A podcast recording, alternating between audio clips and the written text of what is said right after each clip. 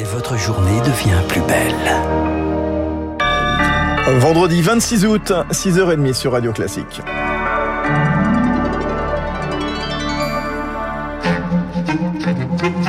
La matinale de Radio Classique avec Fabrice Lundy.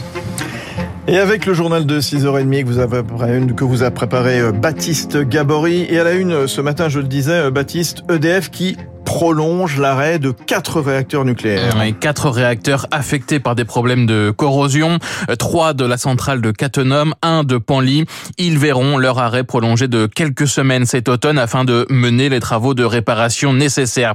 Ce n'est pas une bonne nouvelle alors que l'approvisionnement du pays est déjà sous tension. EDF maintient toutefois pour l'instant ses prévisions de production nucléaire pour cette année, mais ces arrêts prolongés renforcent la crainte de pénurie ponctuelle selon Yves Marignac de l'association Negawatt les annonces d'EDF nous rapprochent de euh, ces scénarios euh, les plus tendus. On parle pas ici d'un risque de blackout, euh, donc de panne généralisée d'électricité sur la France, mais on parle plutôt de la nécessité de recourir à des délestages, hein, c'est-à-dire à des coupures tournantes organisées d'électricité qui vont surtout concerner les particuliers. RTE dispose de protocoles pour ça. Il y a un risque accru que des pénuries d'électricité soient constatées cet hiver. Yves Marignac avec Sarah Ders pour Radio Classique. Pour éviter ce risque de pénurie, le gouvernement veut relancer les formules dites d'effacement tarifaire. Objectif proposé aux particuliers et aux petites entreprises de modérer leur consommation d'électricité lors des pics de demande cet hiver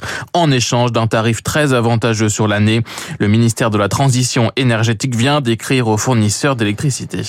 En Ukraine, inquiétude toujours autour de la centrale nucléaire de Zaporizhzhia. Elle a été totalement déconnectée du réseau d'électricité ukrainien hier pour la première fois de son histoire suite à l'endommagement de lignes électriques, mais les systèmes de sûreté sont demeurés opérationnels selon l'Agence internationale de l'énergie atomique. La centrale est occupée par l'armée russe. Le site a subi ces dernières semaines des bombardements. Washington prévient que toute tentative russe de détourner l'énergie nucléaire ukrainienne serait inacceptable. Le président russe Vladimir Poutine a lui signé hier un décret afin d'augmenter de 10% le nombre de militaires que compte l'armée russe, soit 137 000 soldats supplémentaires. Et mercredi, un bombardement a frappé la gare de Chapliné dans le centre de l'Ukraine. 25 civils ont été tués selon les autorités. Dénonçant le terrorisme de Moscou, la Russie affirme, elle, avoir frappé un train militaire tuant 200 soldats ukrainiens. Il est 6h32 sur Radio Classique. Emmanuel Macron poursuit sa visite en Algérie. Le chef de l'État se rendra ce matin au cimetière européen de Saint-Eugène à Alger pour un hommage aux soldats morts pour la France. Emmanuel Macron et son homologue algérien ont scellé hier leur réconciliation après des mois de brouille diplomatique. Le chef de l'État qui a annoncé aussi hier la création d'une commission mixte d'historiens afin, je cite, de regarder ensemble la période du début de la colonisation jusqu'à la guerre de libération sans tabou. Oui, et avant de partir en Algérie, le chef de l'État était hier avec les recteurs d'académie. Le président de la République a détaillé sa feuille de route pour l'éducation. Il promet par exemple un salaire de 2000 euros en début de carrière pour tous les enseignants, mais ses principales annonces concernent la voie professionnelle, avec euh, notamment la volonté de développer les temps de stage en entreprise d'au moins 50%, une mesure qui inquiète certains syndicats. Sigrid Girardin est la co-secrétaire générale du SNUEP FSU, un syndicat de l'enseignement professionnel ça veut dire autant de temps en moins en classe. Ça veut dire qu'il y a un renoncement réel à offrir des enseignements généraux ambitieux qui permettent à tous les élèves, un, déjà de réussir à leurs examens et deux, de pouvoir avoir un niveau assez solide pour réussir aussi leurs études. Les élèves de lycée professionnel spontanément vont vers les BTS. Donc c'est un renoncement de l'aspect euh, émancipateur de l'éducation pour un tiers de la jeunesse lycéenne que sont nos lycéens professionnels. Propos recueillis par Anna 6h33, le cap des 50 000 injections contre la variole du singe franchi cette semaine en France. La campagne de vaccination se poursuit. Il reste encore 200 euh, 000 personnes éligibles. Pour aller les chercher, depuis euh, deux semaines, cinq pharmacies en France ont eu une autorisation exceptionnelle pour euh, réaliser les injections. C'est une expérimentation. Rémi Fister s'est rendu dans l'une d'elles, dans le 11e arrondissement de Paris. À peine 3 minutes d'attente, un petit questionnaire à remplir et Yves la cinquantaine peut déjà se faire vacciner par son pharmacien. Bien plus rassurant qu'un centre de vaccination pour Yves. J'aurais peut-être hésité un peu parce que traverser Paris, faire la file d'attente, j'habite à 30 mètres, c'est plus pratique. Hein. Dans cette officine, 140 patients ont été vaccinés ces deux dernières semaines. Pourtant, le défi logistique était de taille.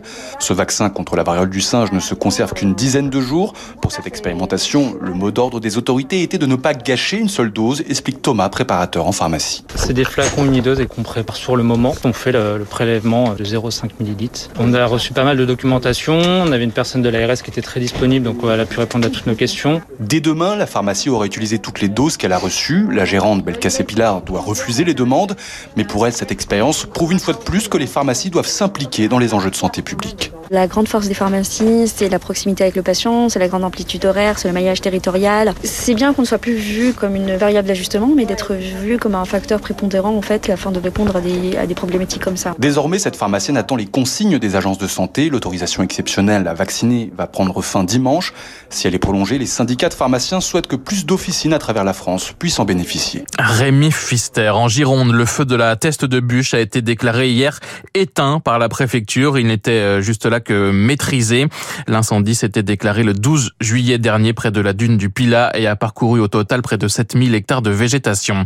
2 à 4 milliards d'euros seront nécessaires pour compenser les pertes des éleveurs de ruminants liés à la sécheresse en France. C'est ce que prévoient plusieurs fédérations agricoles à cause de la baisse de production des prairies et du maïs. On termine avec du football et le tirage au sort hier soir euh, de la phase de poule de la Ligue des Champions. Tirage plutôt favorable pour les deux clubs français, le PSG et l'OM.